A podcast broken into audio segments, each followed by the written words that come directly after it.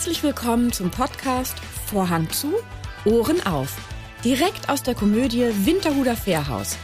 Mit mir, der Theaterleiterin Britta Duer und meinen Gästen. Dieser Podcast ist für alle, die schon immer mal hören wollten, was auf und hinter der Bühne so alles gesagt wird, wenn der Vorhang zu ist. Also, Vorhang zu, Ohren auf. In dieser zweiten Folge mit Tetje Mierendorf wird es sehr privat. Also Ohren auf und aufgepasst. In welchem Stadium hast du deine Frau eigentlich kennengelernt? In welchem Gewichtsstadium? Äh, Im Peak, also wirklich im, im, im höchsten, am höchsten Punkt meines Gewichtes.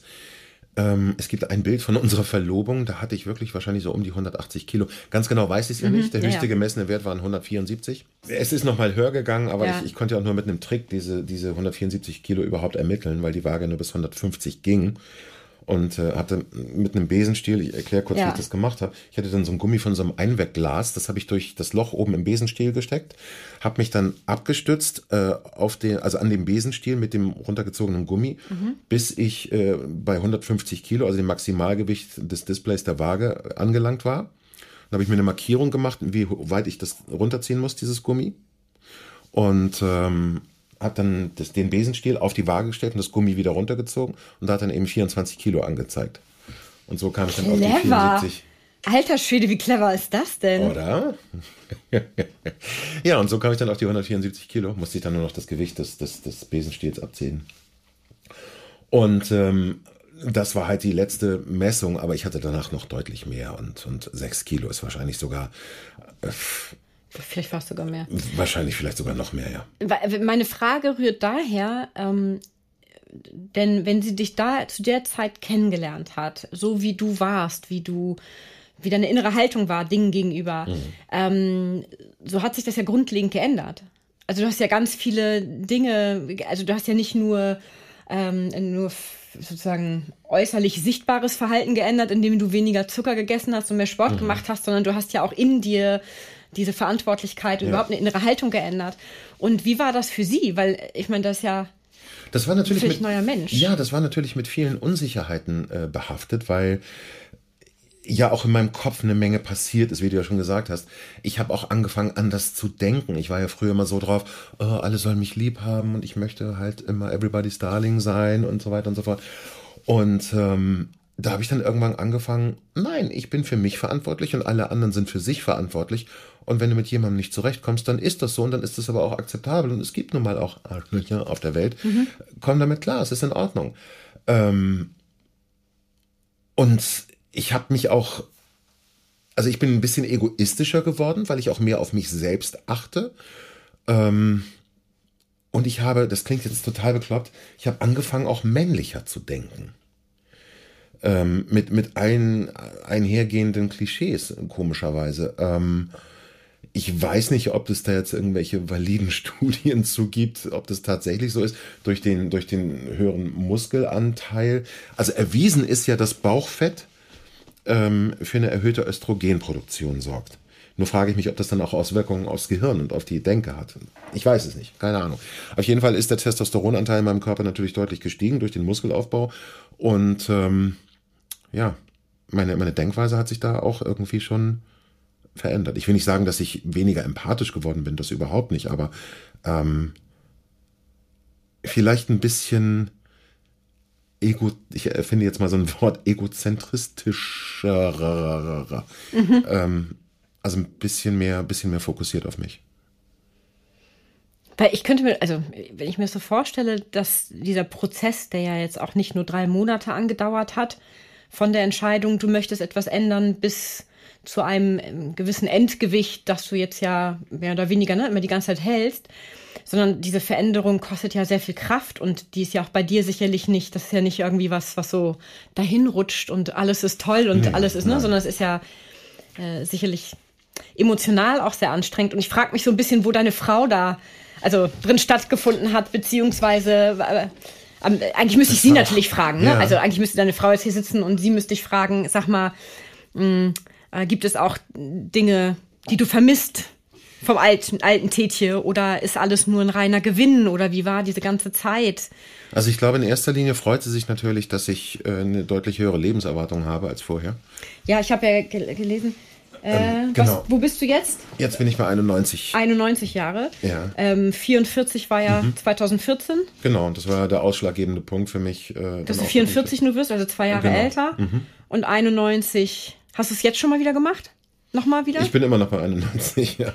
Ich muss ja, ich habe es ja heute gemacht, das erste Mal. Ach, ne? ehrlich? Ja, Was ich habe dann aufgrund dessen, ja, ich habe das auch gemacht, weil ich dachte, Ei. dann habe ich dachte ich mir, ach komm, klick dich mal durch, mal gucken, was das Ding sagt. Hast du es gefunden? Ich habe es ja nirgendwo jetzt so richtig öffentlich kommuniziert, wo man das finden kann. Weil Irgendwo gibst du einfach bei Google ein und okay. dann, also ich, ich habe jetzt so ein Gratis-Teil gefunden, ja. ne? So, also ich habe ja. jetzt ja kein Geld dafür. Äh, nee, mein Test kostete auch nichts. Genau. Aber der war schon. Ähm, also ich werde 98,75 Jahre alt. Ach, du bist so angeblich.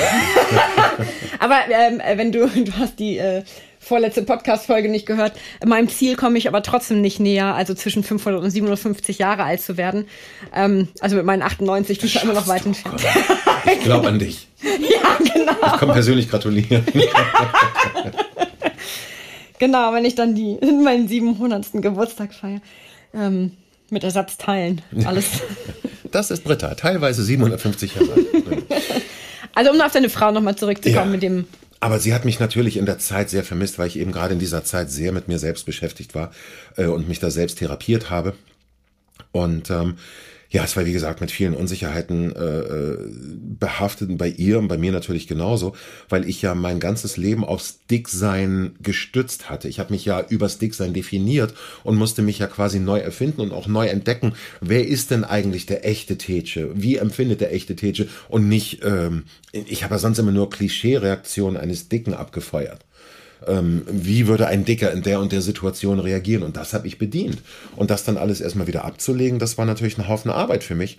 Und ähm, für meine Frau natürlich auch ein völlig ja, verstörender Prozess letztlich. Ähm, und sie musste letztlich auch damit zurechtkommen, ähm, dass andere Frauen sich auf einmal für mich interessiert haben, dass, dass ich attraktiver wurde für andere. Und für mich war es ja auch, als ich das erste Mal auf der, auf der Straße irgendwie eine Frau hatte, die mich angelächelt hat, habe ich gedacht, kennen wir uns?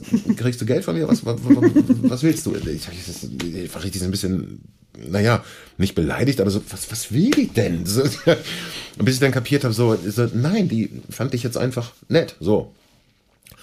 Ähm, und das war für mich auch äh, eine neue Erfahrung und ähm, aber ich konnte meiner Frau immer wieder auch äh,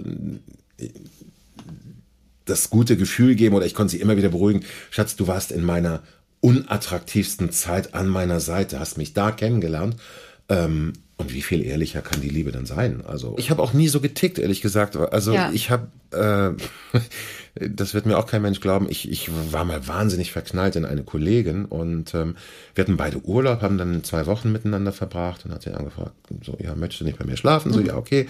Und wir haben zwei Nächte nebeneinander im Bett gelegen und ich habe nichts gemacht, halt so, weil ich dachte so, ja, es könnte ja immer noch missverstanden werden. So nein, um Gottes Willen, ich hätte getötet für diese Frau. Aber ähm, ich habe ich hab nichts gemacht, weil ich dachte so, dass sie dann sagte, nee, pass auf, du bist wie ein großer Bruder für mich. Ja. Und so war ich ja auch eben trainiert über all die Jahre übers Dick sein, letztlich. Ne? Der beste Freund. Genau, du bist Buddy. wie ein großer Bruder für mich. Und so, ja, wie oft habe ich das gehört? Ähm, und darum, ähm, nee. Hat sich das ja? Okay. Nee, also ich bin doch sehr monogam. Ähm, was ich sehr gut fand in deinem Vortrag, hattest du erwähnt deine Fitnessstudio-Regel damals, die du dir ja. selbst auferlegt hast. Und zwar, die da ist, geh zumindest hin und zieh dich um. Richtig. Ja, geh ja. hin und zieh dich um. Mehr musst du nicht, lieber. Sagst du eigentlich Tetje oder Tetsche? Tetsche. Tetsche, ne? Ja. Ich habe das nämlich eben gerade rausgehört und dachte, oh Gott, ich nenne deinen. Ich, äh, ich merke das aber gar nicht. Also ich höre auf, ich höre auf alle Versionen. Das ist. Okay, ähm, auf den Namen muss ich gleich auch noch einmal ganz kurz zu sprechen ja, kommen, weil das interessiert mich, weil das habe ich jetzt das erste Mal von dir gehört und ja. ich nenne dich ja immer nur offensichtlich fälschlicherweise Tetje. Also deine Fitnessstudio-Regel, geh hin und zieh dich um. Damit du wenigstens, ne, aber mach es dafür aber täglich. Aber mach es. Genau. Mhm. Also ich habe das zu meinem täglichen Ablauf äh, werden lassen. Ich muss dazu sagen, ich bin natürlich auch in einer privilegierten Situation. Ähm, äh, jetzt nicht um sieben anfangen müssen zu arbeiten. Das ist natürlich toll. Und ich kann den Sport immer irgendwie einbauen. Aber ich bin Mitglied in einem Fitnessstudio, das bundesweit eben Filialen hat und rund um die Uhr, rund um die Uhr geöffnet ist. Einmal falsch. Ähm, rund um die Uhr geöffnet ist und ich jederzeit trainieren kann. Und irgendwann finde ich immer die Zeit, irgendetwas zu machen. Äh, Sport hat mittlerweile auch ähm, eben seit acht Jahren diesen Stellenwert äh, eines Jobs für mich. Das ist eine tägliche Aufgabe, die erledigt werden muss. Und ähm, aber eines liebgewonnenen Jobs? Ja, na klar. Okay. Also ja, absolut. Beim Job kann man ja auch denken, so, oh, das ist Ja, so natürlich habe ich auch Tage, wo ich keine Lust habe irgendwie. Ja. Wo ich war gestern mit einem Kumpel ein Bier trinken, ein Fass. Und, ähm, und heute Morgen war schon ziemlich, oh, da ging es mir nicht ganz so gut. Aber mhm. ich habe es dann halt wieder ausgeschwitzt und, und meinen Sport gemacht. Und ich denke, okay, wer trinkt, der kann auch arbeiten gehen. ähm, und ich habe noch nie eine einzige Sporteinheit gehabt, äh, wo es mir hinterher schlechter ging als vorher. Und ich habe mir eben diese Regel damals gesetzt, du musst jeden Tag ins Fitnessstudio gehen und, und dich umziehen, was ja an sich kein großer Akt ist. Ähm, aber das war äh, ein guter Trick fürs Gehirn, weil das Gehirn dann nicht so äh, dachte, oh, ich muss heute Sport machen. Die Pflicht gab es nie bei mir. Es gab nur die Pflicht, geh hin und zieh dich um. Und jedes Mal, wenn ich dann umgezogen da stand, dachte ich, na gut, wo ich, wo ich schon mal hier bin und das, diese Hürde hinter mir habe. Kann ich zumindest eine Handel einmal. Genau, dann kann ich auch anfangen. Und dann habe ich eine ganz normale Sporteinheit durchgezogen. Kennst du denn das Buch Tiny Habits? Nee. Okay. Weil das basiert ja genau da drauf. Es gibt ja, ähm, es gibt zwei sehr interessante Bücher. Das eine heißt Tiny Habits und das andere Atomic Habits. Es ist nicht derselbe Autor. Ähm, hat aber im Kern haben das die, sind es dieselben Aussagen, dass die sagen, wenn du Verhalten verändern möchtest, wirklich verändern möchtest, dann koppelst du dieses Verhalten an ein bestehendes Verhalten. Okay. Ja, also ein, ein Verhalten, was du hast, meinetwegen, ähm, wenn du mehr trinken möchtest und ne, du selber sagst, oh, ich trinke immer viel zu wenig, dann koppelst du meinetwegen das Verhalten, das Trinkverhalten daran, dass du sagst, jeden Morgen, bevor ich aufstehe, trinke ich ein Glas von dem Wasser, was auf meinem Nachttisch steht. Und jedes Mal, bevor ich ins Bett gehe, mhm. trinke ich dieses Glas leer.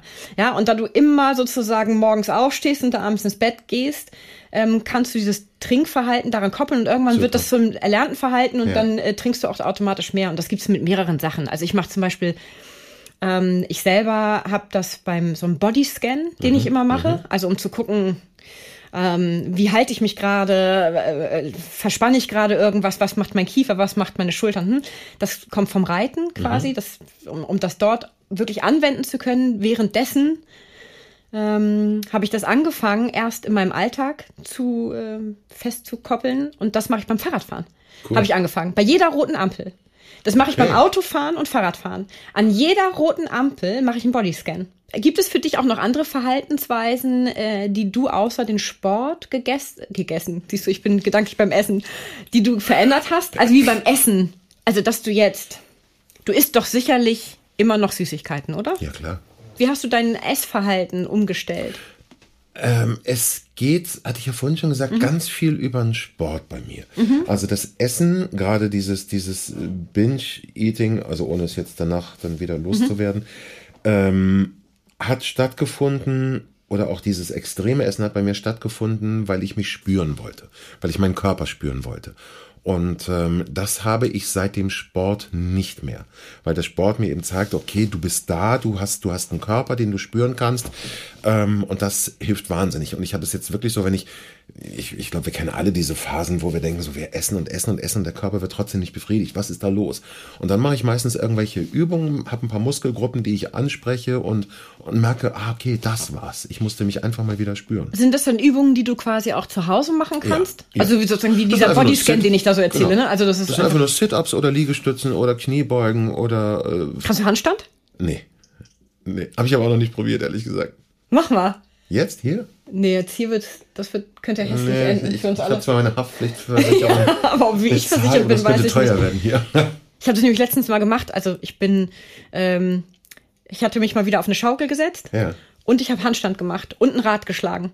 Und äh, weil ich dachte, kann ich das überhaupt noch und wie fühlt sich das überhaupt noch an? Das ist schon ziemlich strange. Also Handstand. Also Rad, Radschlagen kann ich ja. Also habe ich jetzt auch länger nicht gemacht, aber das, das kann oh, das, da habe ich, das hat mich überwind, das hat mich echt Kraft ja. gekostet, so da die Überwindung, das wirklich zu machen. Handstand gegen eine Wand, das ging. Da war die das ersten Male das Blut im Kopf echt krass. Also nach drei, vier Mal, wenn du es geübt hast, geht das mit dem Blut. Ne? Aber das erste Mal dachte ich, mein, mein Gehirn explodiert gleich. Oh Gott. In einem Interview von 2005. Oh. Das ist, ähm, das war kurz nach der Rolle von diesem Gunnar, mein großer, ja. dicker, peinlicher Verlobter da. Ähm, da ging es darum, ob du auch Heiratsanträge per Mail bekommen hast. Hattest du erzählt, ja, hattest mhm. du. Und dann hast du Folgendes in diesem Interview gesagt. Äh, so habe ich zum Beispiel viele E-Mails von dicken Menschen bekommen, die mir geschrieben haben, dass ich ihnen durch den ungezwungenen, unverkrampften Umgang mit meinem Körper neuen Lebensmut geschenkt hätte und sie heute begreifen, dass das Dicksein nichts Widerwärtiges ist und dass man auch mit einem dicken Körper fröhlich durchs Leben gehen kann. Das hat mich sehr gefreut. Was würdest du diesen Leuten heutzutage schreiben? Also erstens klingt das so geschliffen, das klingt wie von der Presseabteilung von Sat 1 formuliert. ähm,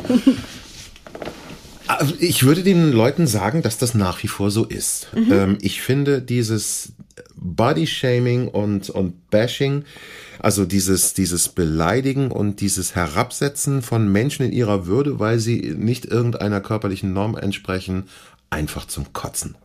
Ich finde es furchtbar. Ähm, ich habe in, also nach meiner Transformation festgestellt, das aber auch erst rückblickend, ähm, dass Leute zum Beispiel in Geschäften oder egal wo ich bedient werde oder wo ich auf Menschen treffe, die ich nicht kenne, deutlich freundlicher bedient werde. Seitdem seit du schlank bist. Seitdem ich schlanker bin, ja. Ähm, was mir damals natürlich nie so aufgefallen ist. Aber und da, das macht mich natürlich im Nachhinein echt sauer. Ähm, ich sage all den Menschen, ja, liebt euch, denn Selbstliebe und Selbstwert ist eine der wichtigsten Eigenschaften, die wir als Menschen haben können, um, um geistig gesund zu sein. Ähm,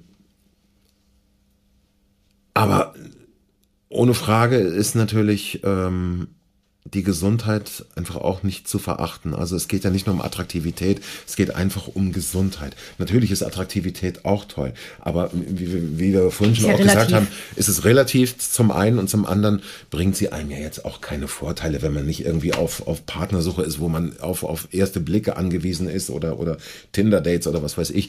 Ähm, die Optik ist ja erstmal echt sekundär, ist ja völlig egal, wie man aussieht. Aber ich finde einfach diesen gesundheitlichen Aspekt, sehr, sehr wichtig und es ist ein verdammt harter Weg, ohne Frage. Aber es lohnt sich, man kriegt so viel mehr zurück, weil das Leben auch in einfach so vielerlei Hinsicht so viel einfacher wird. Und so viel leichter. Ich kann nicht sagen, dass Schlanksein per se glücklich macht. Ich bin kein glücklicherer Mensch oder so. Das denken ja viele Leute. Oh, wenn ich erstmal schlank bin, wenn ich erstmal dies oder das oder dies habe oder der Pickel weg ist oder ich eine neue Frisur habe, dann, dann, bin ja, ich dann. ein glücklicher Mensch. Das ist, das ist Schwachsinn. Ähm, ich habe jetzt genauso Probleme und, und Gefühlsschwankungen und Unsicherheiten wie früher auch. Aber der Sport und auch die Ernährung spielen für die Psyche einfach eine extrem wichtige Rolle. Und Sport ist gut gegen Depressionen, Sport ist gut gegen Krankheiten. Ich habe seit acht Jahren, ja, gut, jetzt hatte ich halt Corona mit einem sehr milden Verlauf. Ähm, da wissen wir auch glaube, schon, wer schuld ist. mein Bruder. Ja, Thomas. Nein, aber ähm, ich glaube, das hat mir da vielleicht auch ein bisschen geholfen, aber jetzt mal, mhm. wenn wir Corona mal ja, ausklammern, ja. konnte ich bisher jede Erkältung mit Sport immer noch wunderbar in den Griff kriegen. Natürlich soll man nicht, wenn man schwer erkältet ist, Sport machen und so, aber mit einem leichten Schnupfen jetzt nochmal auf den Crosstrainer zu wenn gehen, man merkt, es kommt, ne? so. mhm. völlig in Ordnung. Ich habe bisher alles mit Sport wunderbar äh, äh wegbekommen wieder und einfach dieses Gefühl nach dem Sport, den Körper zu spüren, ist so unbezahlbar. Und es zählt zur Körperhygiene. Der Körper ist gebaut, um sich zu bewegen. Und den Menschen sage ich, seid es euch wert, euch zu lieben. Durch diese Selbstliebe findet ihr eine Gesundheit, körperlich wie geistig und seelisch. Ich bin da äh, total bei dir mit den ganzen Dingen, du sagst, dass Bewegung, dass der Mensch für Bewegung geschaffen ist, von Natur aus. Ja. Und Bewegung äh, alles ins Gleichgewicht bringen kann. Nicht muss, aber es ist ein guter ja, Regulator. Aber es hat so viele Vorteile. Man wird fitter im Kopf, wie fitter im Kopf, wie man jetzt gerade merkt, weil, wo ich diese Wortfindungsstörung habe. Ähm, man wird fitter im Kopf. Es ist einfach ein insgesamt viel aktiveres, besseres Leben. Ich schlafe weniger, weil ich, weil ich weniger Schlaf brauche. Ich bin nicht mehr so fertig. Ich, die Erholung ist sehr viel schneller. Die Regeneration ist viel schneller. Ich kann Klamotten kaufen in normalen Läden. Ich muss nichts mehr importieren. Selbst Übergrößenläden hatten keine Klamotten mehr für mich, die bis 8XL nur gehen. Ich habe mir Sachen importieren lassen aus den USA. Äh, und da war dann so Werbung dabei mit, für so, so diese Krankenfahrstühle. Und ich dachte, okay, Zielgruppe, wunderbar. Äh, die Zöllnerin da beim Zoll, wo ich die Sachen dann abholen musste, hat mich dann ganz mitleidig angeguckt, als sie diesen Flyer gesehen hatten mhm. und das dann überspielt. Ähm, aber es, ich hatte Diabetes, der ist weg. Also ich, typ 2, ne? Typ 2, ja, ja, ja. Mhm. Nicht zu verwechseln mit ja, Typ ja. 1, ganz andere Krankheit. Ja. Ähm, aber ich habe Medikamente nehmen müssen gegen Blutdruck, ich, äh, gegen Diabetes, alles weg. Ich, ich habe einen normalen Stoffwechsel, der wunderbar funktioniert. Ich habe einen nicht diabetischen Wert, also der medizinisch korrekt muss man sagen, der Diabetes ist in Remission. Wenn ich in meine alten Verhaltensweisen zurückkehre, kommt er auch zurück. Und äh, ich hatte bei der Diagnose ein HbA1c, also einen Langzeitwert äh, von 11,9. Die Leute, die sich auskennen, die werden wissen, das ist ein katastrophaler Wert. Jetzt bin ich bei 5,5. Also alles cool. Und ähm, ich habe, wie gesagt, meine Lebenserwartung hochgeschraubt und ich dachte früher immer, schlanke Menschen. Um 50 Jahre. Ja. Das ja. ist, das ist was. Immerhin. Und ich dachte früher immer, schlanke Leute müssen sich ja keine Gedanken machen, die sind ja schlank, aber dass sie nur schlank sind, weil sie eben was auch tun dafür, ähm, das kam mir nie in den Sinn. Natürlich Bis zu einem gewissen Grad, ne? Also, oder ja, halt was anders machen. Ja, es gibt natürlich auch ja. unterschiedliche Stoffwechseltypen ja, und so weiter und so fort. Keine Frage. Aber ich hatte immer gesagt, ja, äh, oder ich werde immer gefragt oder mir wird an den Kopf geworfen, du hast nur eine Sucht, die Schokoladensucht oder Süßigkeitensucht, gegen eine andere eingetauscht. Wo ich dann sage so, das, das hast, doch, hast du so gut reagiert, als dir das ähm, Frau R. vorgeworfen hat in der einen Talkshow, ob du Sport, nicht die Sportsucht mit deiner äh, Esssucht quasi ausgetauscht hat. Ja. Sag doch mal jetzt bitte einmal die Antwort, die du dir gegeben hast. Was habe ich denn da gesagt? Also ich, Soll ich es wiedergeben? Versuch. also ich habe gesagt, es fragt ja auch kein Mensch irgendwie bei Leuten, die im Büro sitzen, bist du schreibtischsüchtig? Die dann acht, neun, zehn Stunden vor dem Monitor sitzen, da fragt kein Mensch nach. Oder und nur weil du einmal am Tag irgendwie für ein oder zwei Stunden Sport machst, ne? So richtig, die gleich. natürlichste Sache, wofür der Körper gebaut ist. Bin ich süchtig nach Sauerstoff, weil ich atme? Ja, bin ich. Wenn das in diesem Sinne ist, okay, ja, dann bin ich halt sportsüchtig. Mein Gott. Aber zwei Stunden Bewegung, ich, ich richte jetzt nicht mein komplettes Leben danach aus. Genau, und du hast es ja auch sehr schön differenziert da in der Talkshow, indem du gesagt hast, für dich wäre es ja eine Sportsucht, wenn du dich, wenn du zum Beispiel schwer krank bist und nicht anders kannst und trotzdem Sport machst, obwohl es du weißt, dass es dich schädigen würde. Ja. Ja, weil eine Sucht ist ja eigentlich immer, hat ja so einen Langzeitschaden, hat zwar ähm, eine, einen Kurzzeiterfolg, mhm. auf, also für den eigenen, äh, aus der eigenen Sicht heraus. Ne? Mhm. Man selber denkt, äh, irgendein Bedürfnis wird halt befriedigt, aber ne, wie beim Rauchen, in dem Moment Nikotin, aber auf Langzeitsicht ist das halt irgendwie nicht ja. so cool. Und beim Sport ist es ja eigentlich eher umgekehrt. Das ja, ja.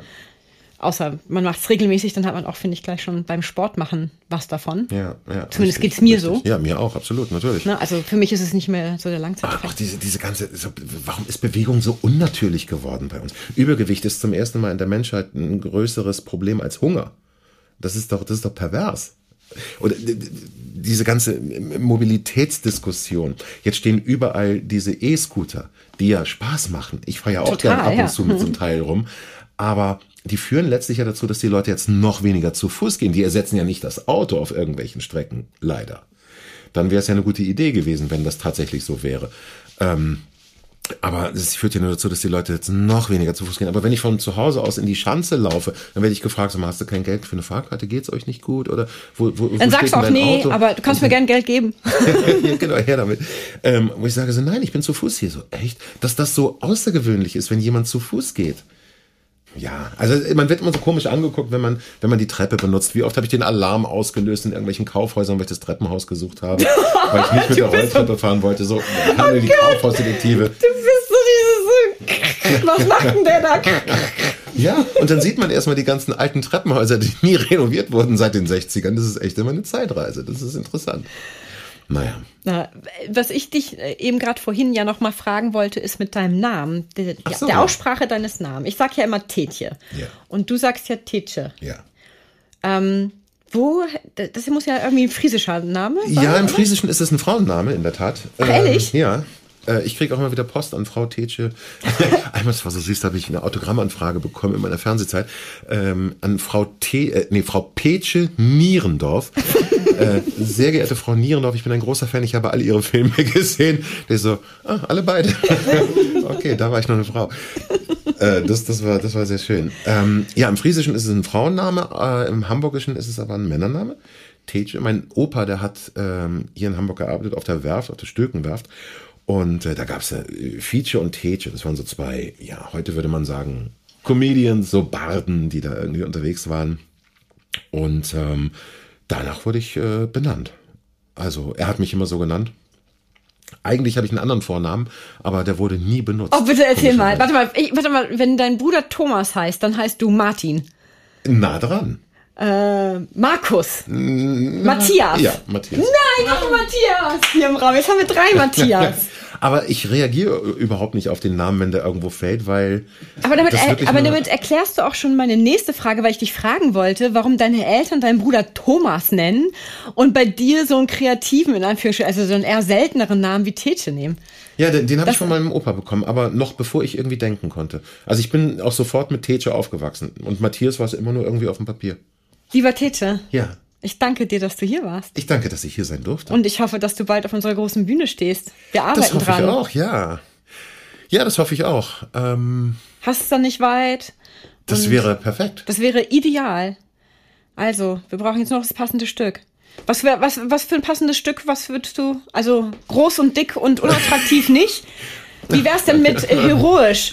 Ähm, äh, oh, du könntest doch bestimmt sowas, das können wir aber nicht hier aufführen.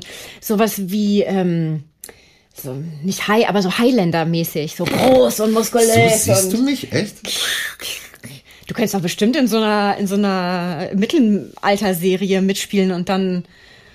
Aber gut, das Gibt's ist nichts für unsere Bühne leider. Sorry. Aber wir müssen noch mal in uns gehen. Du sagst mir Bescheid, wenn du irgendwas gefunden hast? Ja, ich, ich werde mal, ich werd mal äh, ein paar kompetente Leute fragen, die irgendwie sich mit. Was Witziges, was Witziges geschrieben haben. was Witziges? Also witzig sollte es schon sein. Okay, ja, ich überlege mal. Sehr schön. Ich danke dir vielmals fürs Gespräch. Ja, ich danke euch. Vielen Dank. Einen kurzen Einblick in unsere jeweilige Podcast-Folge erhalten Sie auch über unseren Facebook- und Instagram-Account. Schauen Sie doch mal vorbei. Denn wer die Komödie kennt, wird Abonnent. Bis zur nächsten Folge wünsche ich Ihnen viele Anlässe zum herzhaften Lachen, Zeit zur Entspannung und jede Menge Spaß im Alltag. Bis dahin, Ihre Britta Dua.